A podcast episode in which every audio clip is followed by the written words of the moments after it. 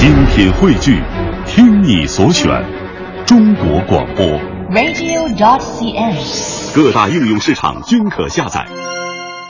好的，首先进入今天的公司人说，春运独家奉送你所不知道的机场之机位分配。为什么有的航班能直接走廊桥，而有的需要坐摆渡车呢？马上请出幕后那只手，欢迎大家呢在直播的过程中登录经济之声天下公司的微博、微信参与节目互动。那么今天幸运的听众有机会获得由微信演出票提供的全国两千个城市都能使用的电影票一张。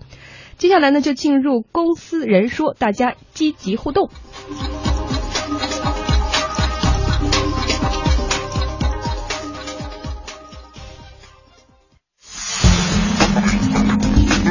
起来吐槽职场上的勾心斗角，生活中的一地鸡毛。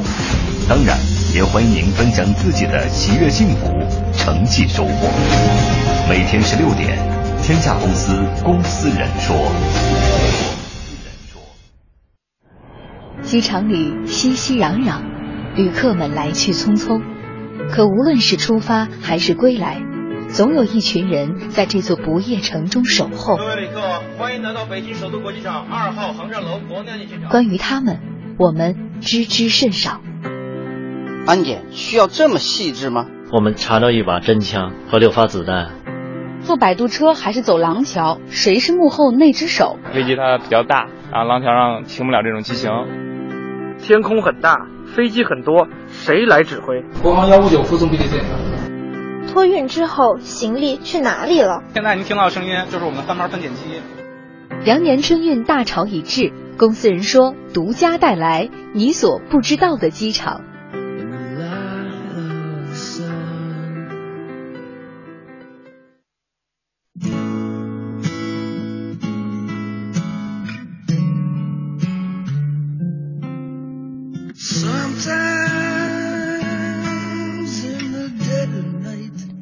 北京时间的十六点十七分，欢迎来到今天的公司人说哈，这首 Next to You 一起，真的有种归家心切的感觉了哈。嗯，而且有没有那种感觉，就是虽然说你在机场感觉一个人是孤零零的，但实际上在你身边有很多的工作人员，他一直一直在维护这个机场的正常运转。你看得见的、看不见的，有很多人其实都在默默的和你在一起。嗯，就像我们直播间的这个声音送出的时候，听起来好像目前是直播间里是我和编辑张傲的声音，其实，在我们身旁还有很多的人在维护着，是一样的哈。对，有很多人辛勤的付出都是在幕后，其实和机场是一样的。所以有时候在我们抱怨的时候，说为什么我的航班被安排的那么远，我要走好远才能够拿到行李？为什么我的航班晚点？为什么我的航班要等待的时候？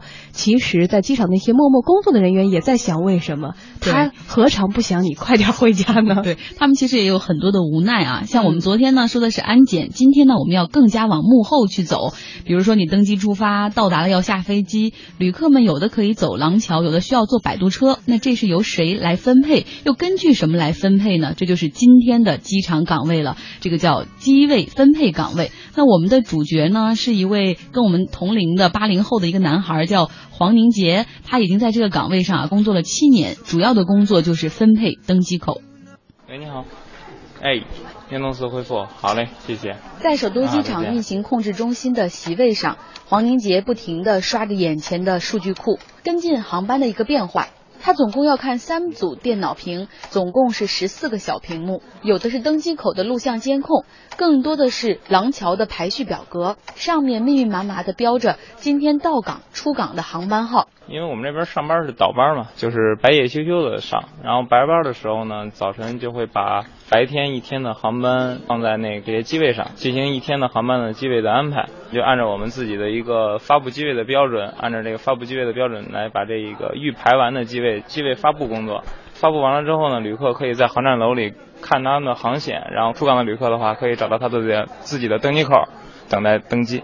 依据什么来把这个分配他这个登机口啊？有的离得近，有的离得远，是按照一定的规则来分的。然后，当然了，我们的目标是尽量把所有的航班都放在廊桥上，因为旅客走廊桥的话也比较方便，走远机位登机口需要上摆渡车、走客梯比较麻烦啊。所以我们的目标呢是尽量的把所有的航班都放在廊桥上，这也是我们的终极目标吧。但是有时候可能也不能如愿，因为各种各样的规则的限制，不能让所有的旅客都能享受到近机位的。比如说哪些的限制呢？就是比方说有一些机型的限制，就是比方说有一些飞机它比较大，然后廊桥上停不了这种机型。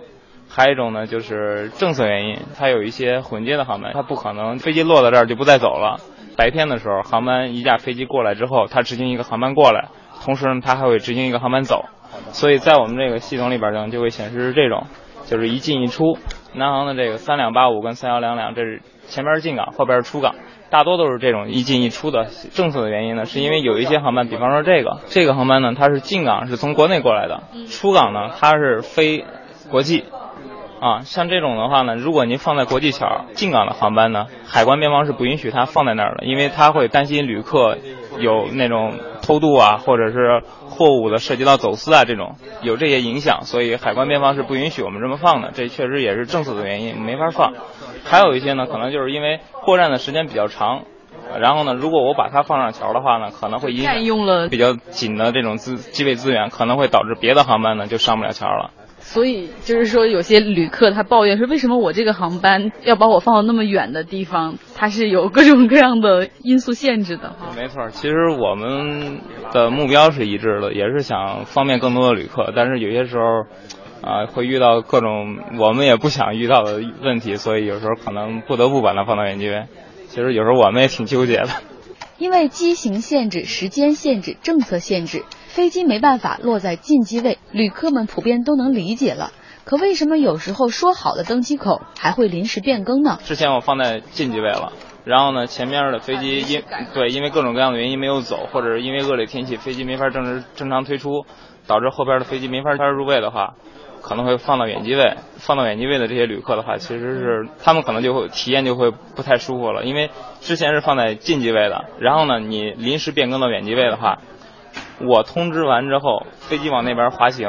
然后呢，对于航空公司而言，他们是在我通知空管部门改机位的同时，他们需要通知各保障部门，他们的人员、车辆都得到相应的远机位去准备。然后临时改到远机位的话，他们可能就需要临时去调配这些车辆。等车辆到位之后，飞机入位之后，旅客再下来，可能他在飞机上已经多等了十几二十分钟了。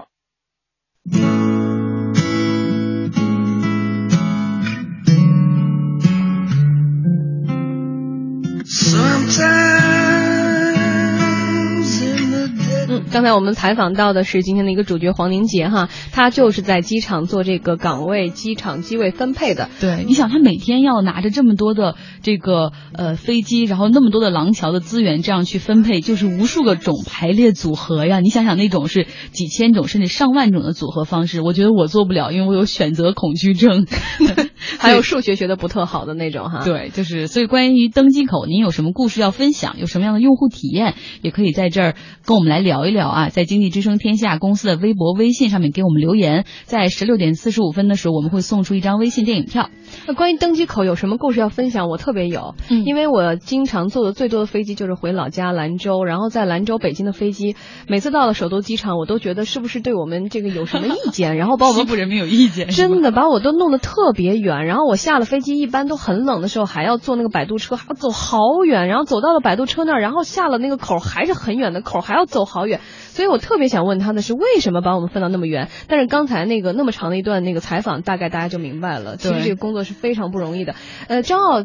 近距离的去采访了他哈，跟着他的工作一天，大概的一个流程，简单给我们讲一下，从早到晚。他们早上的时候会拿到今天所有的航班，然后所有的班次，每一个航班的进港时间、出港时间，然后呢，他会把他们往这个表上做一个预排列，就是会一个先预定的，他就是没有任何的延误的情况下，他已经把他们都排好了。但这个时候，如果一旦有有一个前续航班的延误，或者是有一个小小的突发状况，比如说这个航航班晚点了，那么都牵一发动全身，所有的都要全部。在打乱，重新再排列。所以你看，我们这个采访中，他也不停的在接电话，会跟这个航空公司去商量一个情况。因为有一些航空公司，他会因为自己本来已经晚点了，那为了保证他下一个就。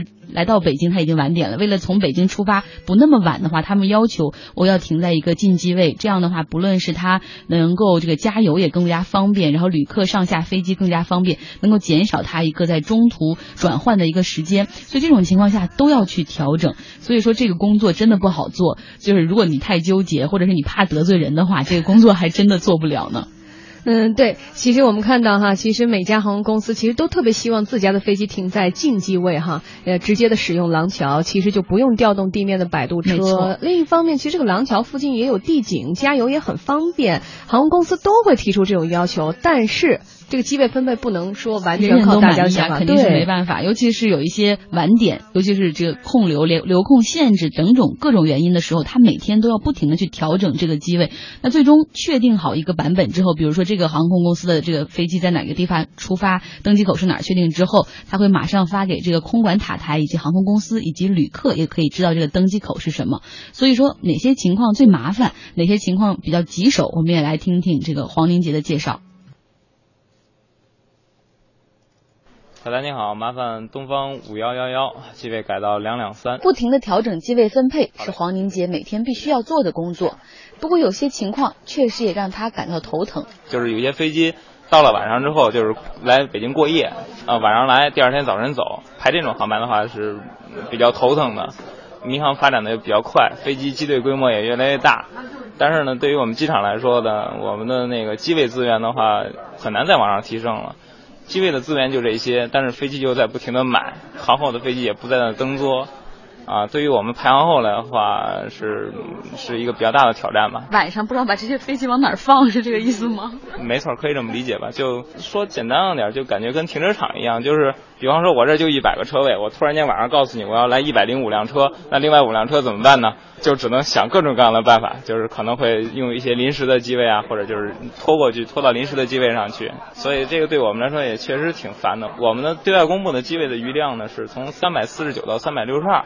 为什么有十三个机位的偏差呢？是因为这十三个机位里边，就是我们有十三个组合桥，就是组合机位，一个机位劈成俩，也就是确实是因为我们机位资源不够了，所以我们飞行区的同事也在想各种各样的办法，比方说就把这些机位一个劈成俩，比方说一个飞机能停一个啊，能停一个七四七这种大飞机的，劈成两个，每一个都能停个七三七这种，能劈成两个机位的。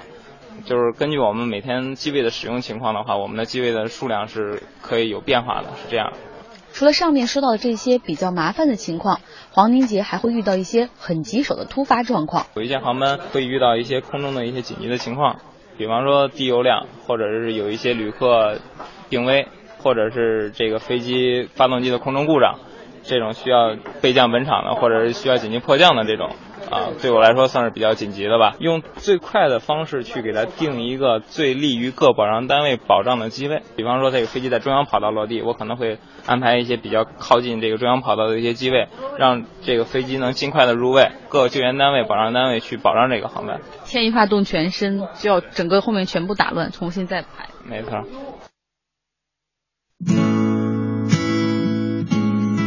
首都国际机场呢有三百四十九个机位，还有十三个组合机位，廊桥只有一百三十三个，可想而知了哈。总要有一些飞机不得不落在远机位上。对，春运也开始了，大家陆续返乡，我们也来听一听啊。像以这个黄宁杰为代表的机位分配人员有什么想跟各位旅客说的？其实这个时候我我们也确实比较无奈啊，因为首都机场这个廊桥资源确实是有限，但是这个航班量呢又确实是非常的多。啊，我们只能是尽我们最大的努力，让更多的旅客使用这个廊桥，走这个廊桥的这个。但是，去远机位也是不可避免的，这个也正在想各种各样的方法吧，让更多的旅客去使用我们的廊桥资源。嗯，所以大家也可以通过几种方式哈，经济之声天下公司的微博、微信和我们互动一下哈。对于这个机场的。呃，这个工作叫什么？就呃，机位分配。机位分配。你在找登机口的时候，或者是你坐飞机回到北京啊，或者各个城市下飞机，是不是要坐摆渡车？这个小故事，你有没有什么样的经历可以跟我们分享？也欢迎互动哦。嗯，十六点四十五分的时候会有一张微信电影票送出。接下来是半点报时以及广告，之后回到天下公司。